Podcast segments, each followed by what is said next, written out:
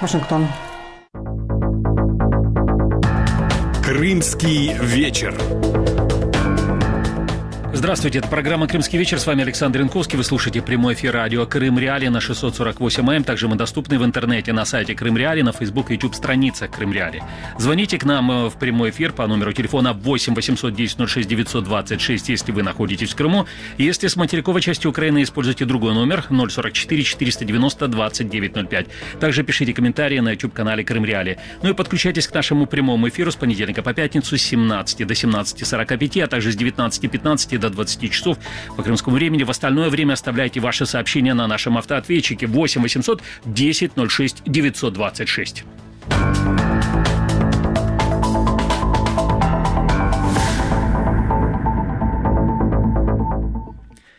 Настоящий мир возможен только после освобождения Крыма и Донбасса от российской оккупации. Деоккупация и реинтеграция Крыма и Донбасса – это огромный вызов, это сложный и долгий путь, и мы его одолеем. Эти слова были сказаны 4 ноября 2021 года украинским политиком, тогда народным депутатом Украины, членом фракции «Слуга народа», а теперь вице-премьер, министром Украины, министром по вопросам реинтеграции временно оккупированных территорий Украины Ирина Верещук – Сегодня Ирина Верещук в студии радио Крым Реали. Здравствуйте. Здравствуйте. А, на самом деле у нас, а, мы благодарны вам, что нашли время в вашем графике поговорить с нами и с нашей аудиторией, потому что к нам практически ежедневно приходят практически вопросы от крымчан, Касательно пересечения линии размежевания, касательно э, тех или иных практических вопросов, которые, на которые, конечно же, крымчане хотели бы получить ответы. Но начну все-таки вот с общих вопросов, да, вот э, и на, напомню нашим слушателям и зрителям, что если бы не было российской оккупации части украинской территории в 2014 году, наверняка не было бы вот этого министерства, да, по вопросам реинтеграции временно оккупированных территорий Украины. А мой первый вопрос, вот хотелось бы узнать вашу точку зрения. А вообще, где решается вопрос деоккупации Крыма? То есть этот вопрос деоккупации Крыма – это ну, украинский вопрос, это вопрос международных переговоров, это вопрос, не знаю, может быть, прямих переговорів Росії і України? Ну, як ви знаєте, до останнього часу не було діалогового майданчика, де б обговорювалось питання деокупації Криму. Але з започаткуванням Кримської платформи у нас з'явився такий майданчик, успішний її запуск. А я була присутня, і я бачила і чула емоції і слова людей, лідерів країн. А їх було більше 46, коли ми візьмемо і організацій, і країн, які приїхали до нас, щоб засвідчити свою непохитність у питанні деокупації Криму, у питанні того, що Крим це Україна, і це українська територія, і це міжнародно визнано, і що це буде продовжуватись до тих пір, поки Росія не віддасть Крим Україні, належний їй Крим. Звичайно, говорить про те, що це мало певний успіх. Тепер треба цей успіх закріпити і примножити що відбувається на сьогодні з Кримською платформою як єдиною, так міжнародною платформою, на якій збираються наші лідери, на якій ведуться перемовини і приймаються якісь рішення. Вона продовжує свою діяльність. Ми тісно співпрацюємо як міністерство. Ми напрацьовуємо низку законопроєктів, які підтримуються нашою міжнародною спільнотою, яка буде наближати деокупацію, а водночас і реінтеграцію Кримського півострова. Тому що ми розуміємо, і я, як міністр відповідний, так розумію, що без реінтеграції деокупація не відбудеться. А, Це тобто... два процеси, які потрібні робити, потрібно робити відразу. А тобто, можлива навіть реінтеграція до деокупації. Так. Чем мы и занимаемся. Цікаво. А, а тогда такой вопрос касательно вашего министерства. Насколько полная информация о положении дел в Крыму обладает ваше министерство? А, как вы отслеживаете те события, которые вот происходят на территории полуострова? Как министерство мониторит те нарушения прав человека, которые фиксируются правозащитниками постоянно в Крыму? Ну и вообще, есть ли вот в приоритете работы министерства забота о тех, кто был арестован или осужден там российским государством, которое, собственно говоря, оккупировало российский полуостров? Полуостров, о, извините, Кримський полуостров. Так, ви праві. У нас дійсно проводиться щоденний моніторинг. Правда, наказ про створення такого моніторингу тільки в 2021 році. Був е, підписаний, ми втратили деякий час, але тим не менше, ми зараз надолужуємо згаяне і почали рухатись, як то кажуть, прискореними темпами. Уже 15 грудня я буду рада бачити і запросити усіх дотичних. Буде презентовано Український національний центр розбудови миру. Якщо саме для моніторингу, саме для тих питань, які ви зараз озвучили, якщо сказати коротко, чим буде займатися цей центр, і так, щоб наші глядачі і слухачі це зрозуміли, він буде виконувати два основних засадничих завдання: це відновлення справедливості це власне збір фактів так про порушення прав і свобод громадян в Криму, і власне діалоговий майданчик це повернення довіри. І от справедливість і довіра два слова це основні слова, які будуть нашим гаслом у деятельности этого центра. Угу. Кстати, вот еще один вопрос. Значит, во время выступления в Верховной Раде в 2021 году, это 4 ноября, вы сказали, что будете работать над внедрением плана реализации стратегии деоккупации и реинтеграции Крыма, а также, что проведете аудит того, как министерство выполняет поставленные перед ним задачи. Уже прошло вот чуть больше месяца. Вот сейчас можно уже говорить про результаты этого аудита? Можна. Ми маємо чітку стратегію. Вона була затверджена указом президента, а потім і постановою кабінету міністрів введено план заходів щодо виконання цієї стратегії. Там є чітких 158 позицій щодо деокупації. Вони розбиті на певні періоди, вони мають певні дедлайни і відповідальних, яке міністерство за що відповідає, або який орган. Так щодо е, нашого міністерства, то там 95 позицій. Тобто, як ви розумієте, превалююча роль, звичайно, у міністерства реінтеграції. Щодо 2021 року, то до кінця року має бути виконано 9 кроків, тобто 9 позицій. Я провела відповідні наради, провела аудит і в письмовому вигляді отримала усі звіти щодо тих 9 кроків. А деякі з них я вже навіть встигла перевірити, бо поїхала на Херсонщину, побачила, як будується дамба, які документи потрібні, як ви знаєте, так це е, північно-кримський канал, так який на сьогодні не діє, і ми маємо зробити все, щоб е, держава-агресор не скористалась так недіючим каналом, не наповнивши його водою, аби не здійснивши якихось агресивних кроків щодо діяльності так тих людей, які там обслуговують е, цей канал. Отже. Коли ми говоримо про моніторинг і про контроль, він, повірте, в належних руках. Угу. Я це роблю справно. Але Є питання, які, наприклад, до моменту деокупації, тобто, як ви розумієте, розтягнені у часі настільки, що потребують додаткових зусиль. І я, як міністр, зараз запитую: так давайте ми пришвидшимо виконання тих завдань, і, можливо, і деокупація буде тоді швидшою. Угу. Возможно, кстати. А, по поводу вашей поездки э, на КПВВ, да, вы были на Каланчаке и так, на Чангаре. Так. А, у нас очень много вопросов задают наши слушатели радио Крым Реалии по поводу вот ситуации пересечения этой линии размежевания, админ границы между временно оккупированным Крымом и Херсонской областью. В частности, спрашивают о перемещениях товаров, о провозе денег. Особенно много вопросов у нас появилось после отмены свободной экономической зоны Крым. Это произошло 21 ноября 2021 года, да, было а, введен уже в действие, то есть вот этот закон и что изменилось? Вот я читаю э, на сайте у Министерства реинтеграции временно оккупированных территорий Украины, что был утвержден перечень товаров, ограниченных или запрещенных перевозки через админ границу между Крымом и материковой частью Украины. Ну и в частности запрещено перевозить оружие, наркотики, дроны. Кроме того, приказом определено, что к перечню личных вещей, разрешенных к перемещению через админ границу с Крымом, относятся товары, имеющие признаки употребления, а также другие товары, не имеющие признаков э, употребления, перемещаются как личные личные вещи в ручной кладе и сопровождающем багаже. Можно ли сказать, что сейчас можно перевозить практически все, что э, не запрещено? І це той наказ, який змінює політику міністерства по відношенню до людей, які пересікають змін... Е, лінію розмежування. Бо до цього діяв е, наказ, який лише дозволяв певний перелік товарів, і це значно звужувало можливість для людей, які вважають, до прикладу, що е, ці речі відносяться до їхніх особистих, так але прикордонники, які стояли, а донедавна і митники, бо зараз уже митників немає, є тільки прикордонники після введення в дію закону про скасування вільної економічної зони. Там залишились лише прикордонники. Отже, вони отримали справді наказ, який ви зараз так швидко і так якісно зацитували. Там дійсно ми зараз зробимо великі інформаційні щити, де чітко роз'яснимо людям, щоб не було інсинуацій, щоб не було різночитань, що їм заборонено і обмежено. Все решта дозволено. Ба більше.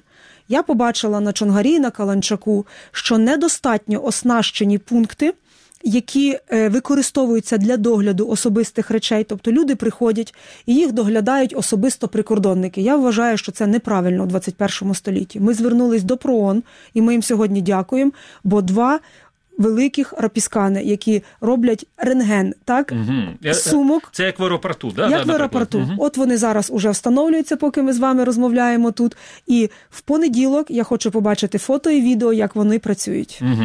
А у нас мы анонсировали нашу встречу с вами в прямом эфире радио Крым Реалии в социальных сетях, также на сайте Крым Реалии. И к нам пришел вопрос по электронной почте от нашего слушателя из Керчи Владимира. Я его зацитирую полностью, не очень большой.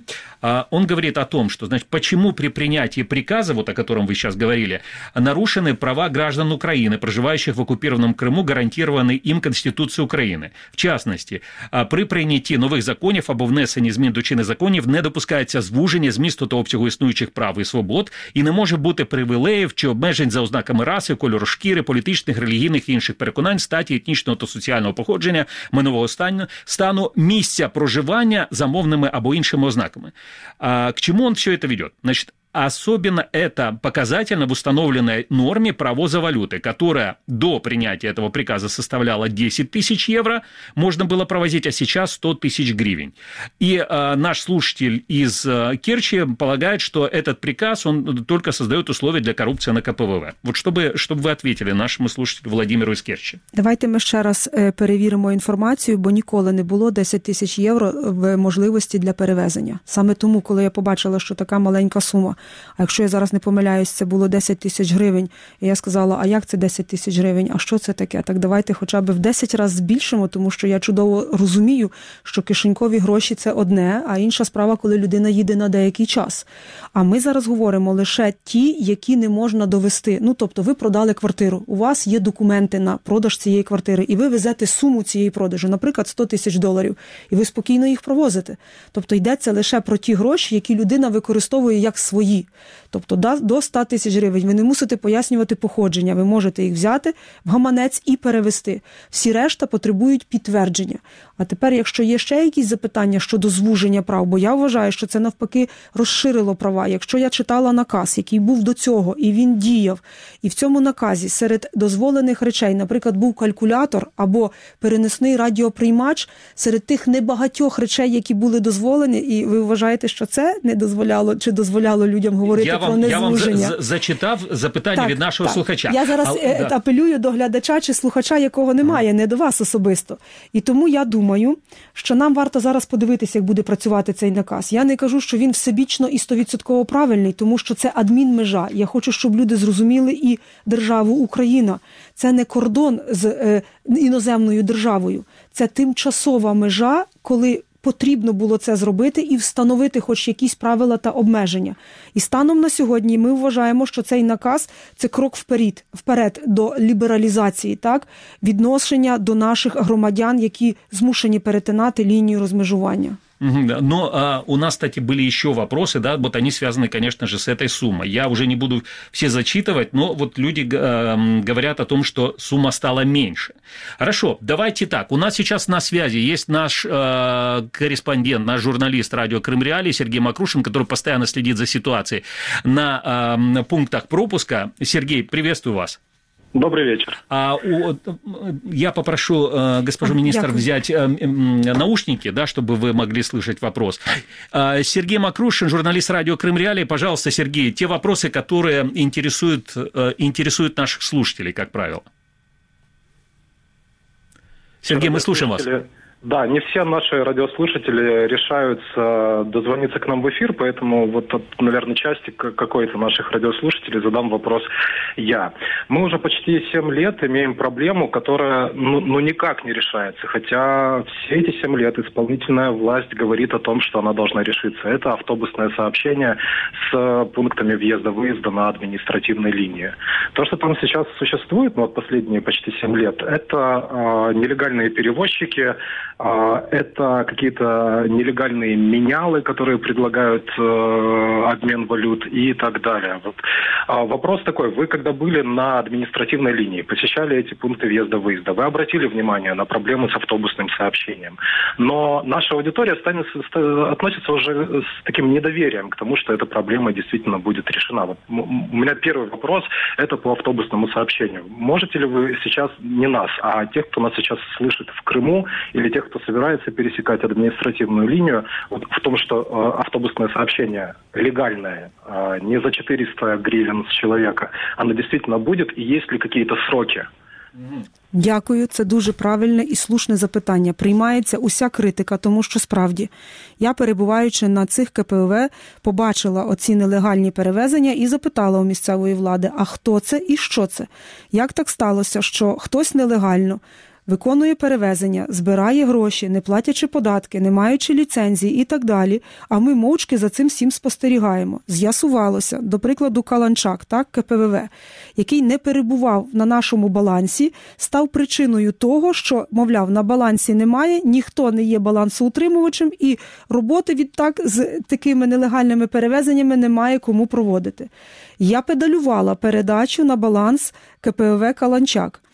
В четвер відразу привідкрию завісу, тобто завтра відбуватиметься саме така передача. Постанова Кабінету міністрів, і я дуже сподіваюся, ми завтра за неї проголосуємо, яка передасть КПВ Каланчак до нас на баланс. Я маю на увазі Міністерства реінтеграції. У нас є спеціальне державне підприємство, яке обслуговує такі КПВВ.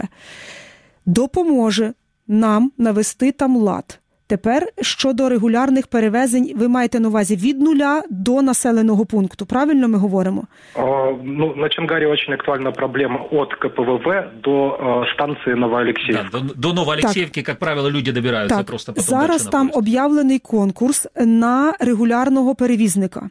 Ми відкриємо автобусну станцію на самому КПВ, там є відповідні приміщення, і дійсно проблема з е, обміном валют. Там буде обмін валют, там буде нова пошта, там буде аптека. Все, що необхідно, буде зроблено. Я зараз, е, щоб не бути голослівною, дайте мені три місяці.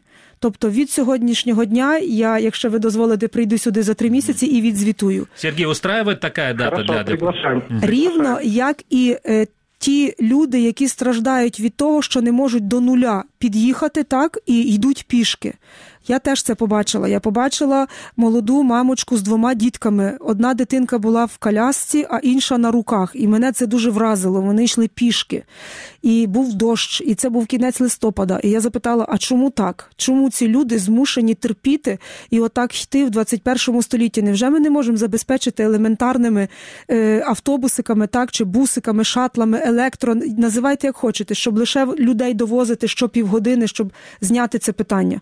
Ми замовили замовили уже два, і два на підході ми проведемо конкурс і закупимо. Тому ми вирішимо це питання. Я його знаю і тримаю на особистому контролі. Сергій, є ще вопроси? А, Так, є ще таке питання. Вибачте мене, будь ласка, це питання дуже заїжджене, і начебто його не має бути. Це питання мережі Wi-Fi на біля КПВВ. Воно критично важливе, тому що людям потрібно встановлювати додаток дій вдома.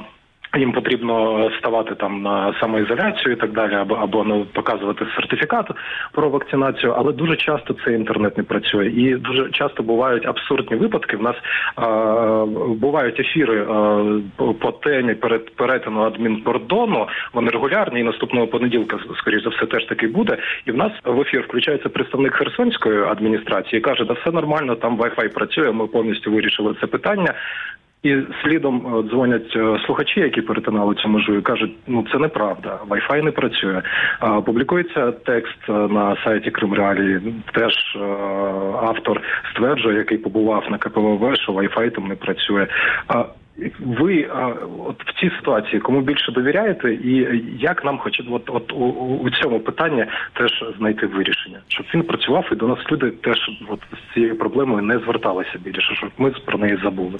А скажіть, будь ласка, уточнюючи питання, ми говоримо про два КПВ, які одинаково не працюють, і Чонгар, який є на балансі, і Каланчак, який ні, чи все таки нарікань більше на Каланчак, тому що не є на балансі. Тут я розумію і сприймаю. Зараз ми передамо на баланс і зробимо так, щоб Wi-Fi працював. Звичайно, якщо Чонгар не працює, давайте будемо в режимі е, реального часу. Ви мене набирайте, я залишу свій номер телефону, і я з'ясую, що трапилось.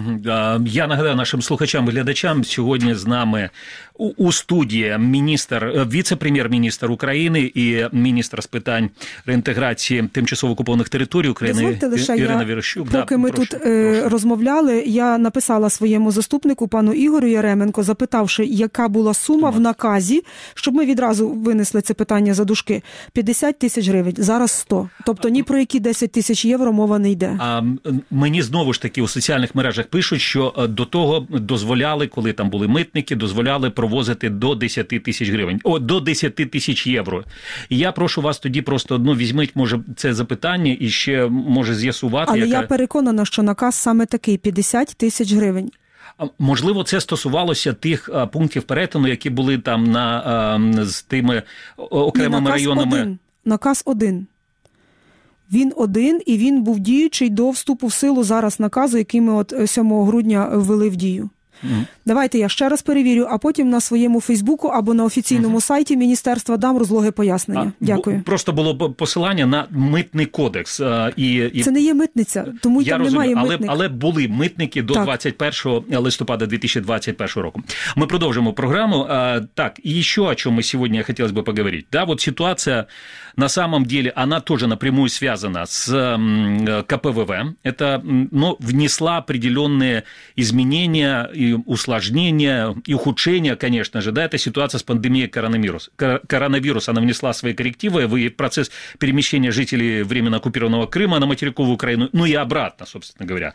Но есть, опять-таки, практическая ситуация. Вот, например, на том же самом Каланчике, пункт, на пунктах пропуска, там работает экспресс-тест на коронавирус, и он работает, ну, я там был, ну, не так давно, и там он, этот пункт работал только с утра и до 15 часов. Дальше он не работает. Да, и... А до 16 тільки КПВ.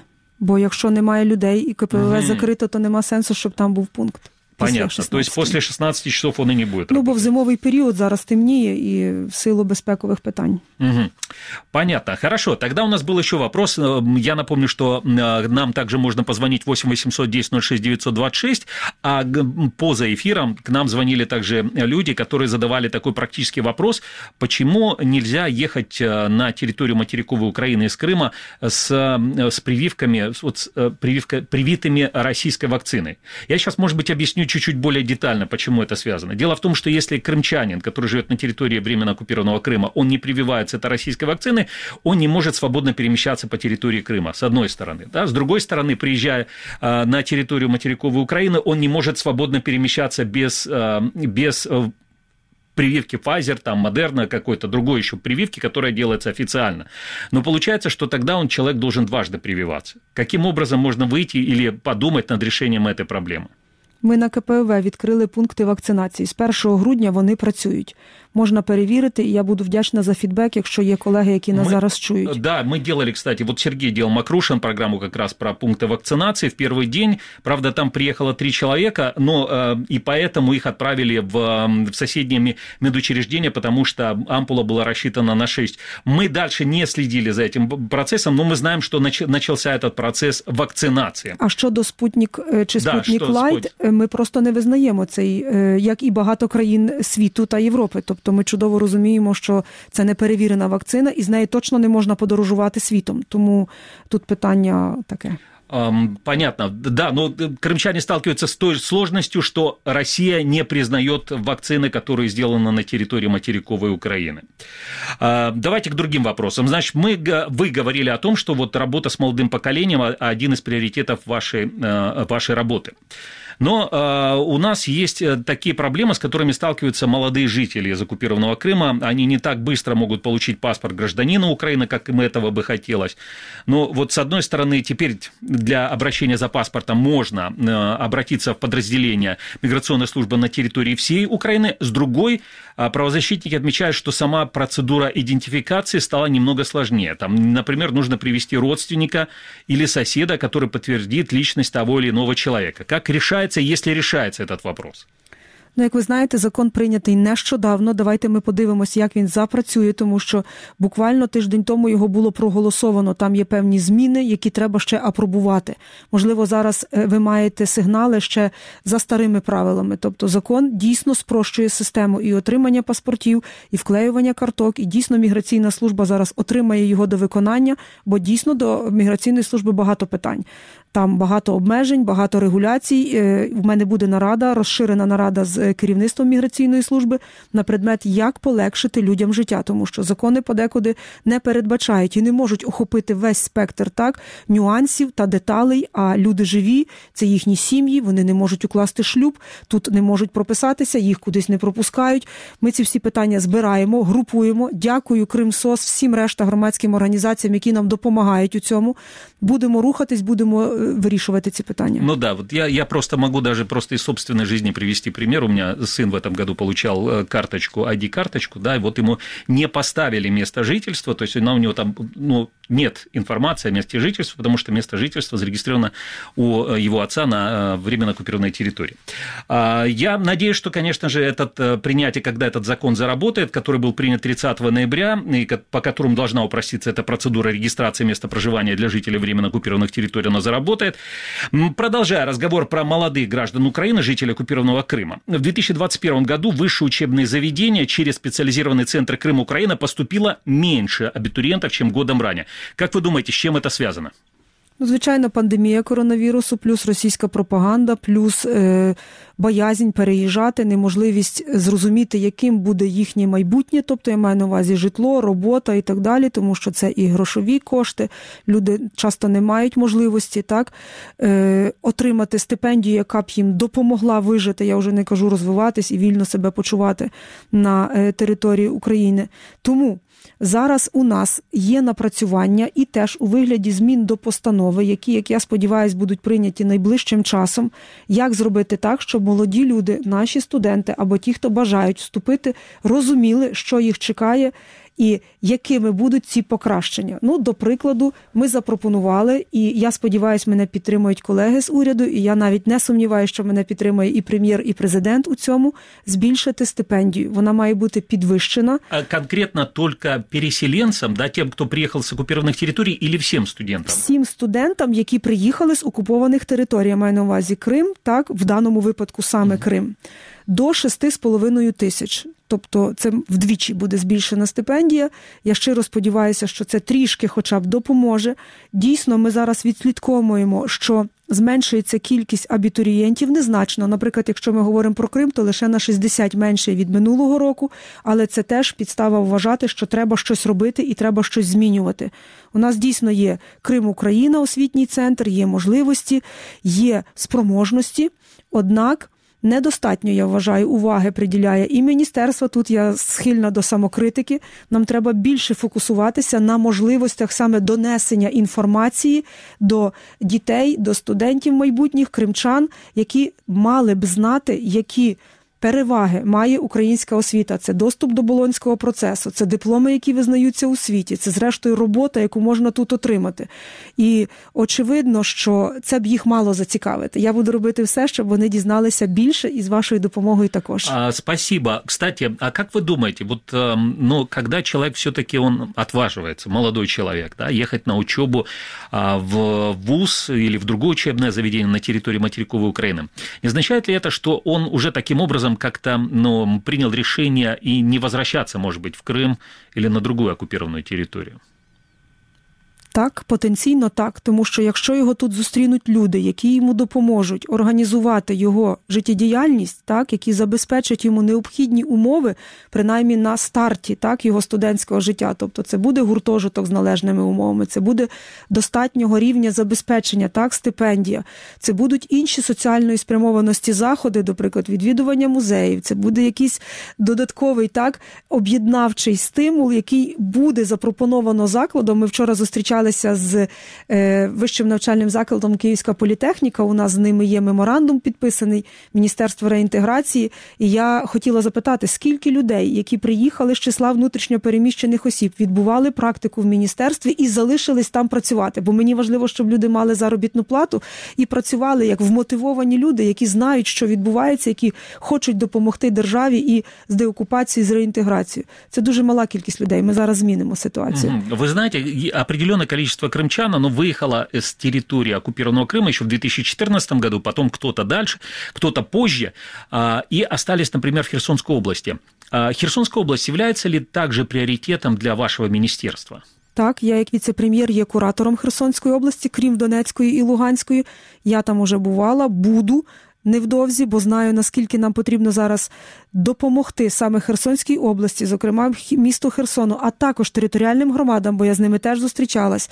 Той же Каланчак, так, той же Генічіськ, там, де живуть компактно, є місця, де проживають внутрішньо переміщені особи. Вони потребують покращення соціально-побутових умов, вони потребують, зрештою, уваги, навіть доброго слова, просто послухати їхні проблеми і зробити так, щоб їх стало хоча б трішки менше. І це вже буде е, добрий крок, так, е, сторону того, що ми називаємо реінтеграцією.